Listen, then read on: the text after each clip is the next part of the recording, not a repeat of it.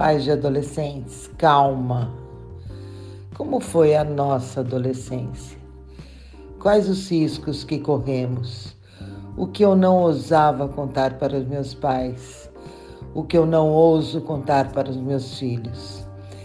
Não precisa se preocupar comigo. Eu sei o que eu estou fazendo.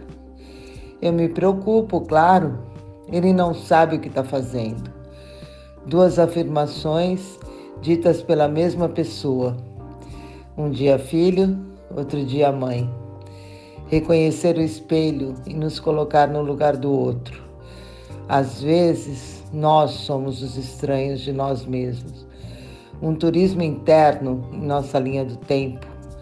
Uma conexão sem hipocrisia com a intensidade que experienciávamos nessa fase do desenvolvimento pode ressignificar emoções, sentimentos e amenizar um pouco tantos medos e ansiedades.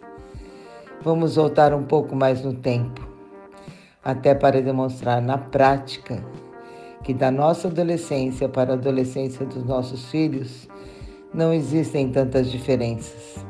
Usamos as mesmas tecnologias, frequentamos os mesmos espaços sociais, gostamos das mesmas músicas Sofremos por amores, temos experiências com substâncias psicoativas e por aí vai. Somos pessoas em transição. Nossos filhos precisam do nosso apoio. E o nosso apoio é o que nós conseguimos fazer.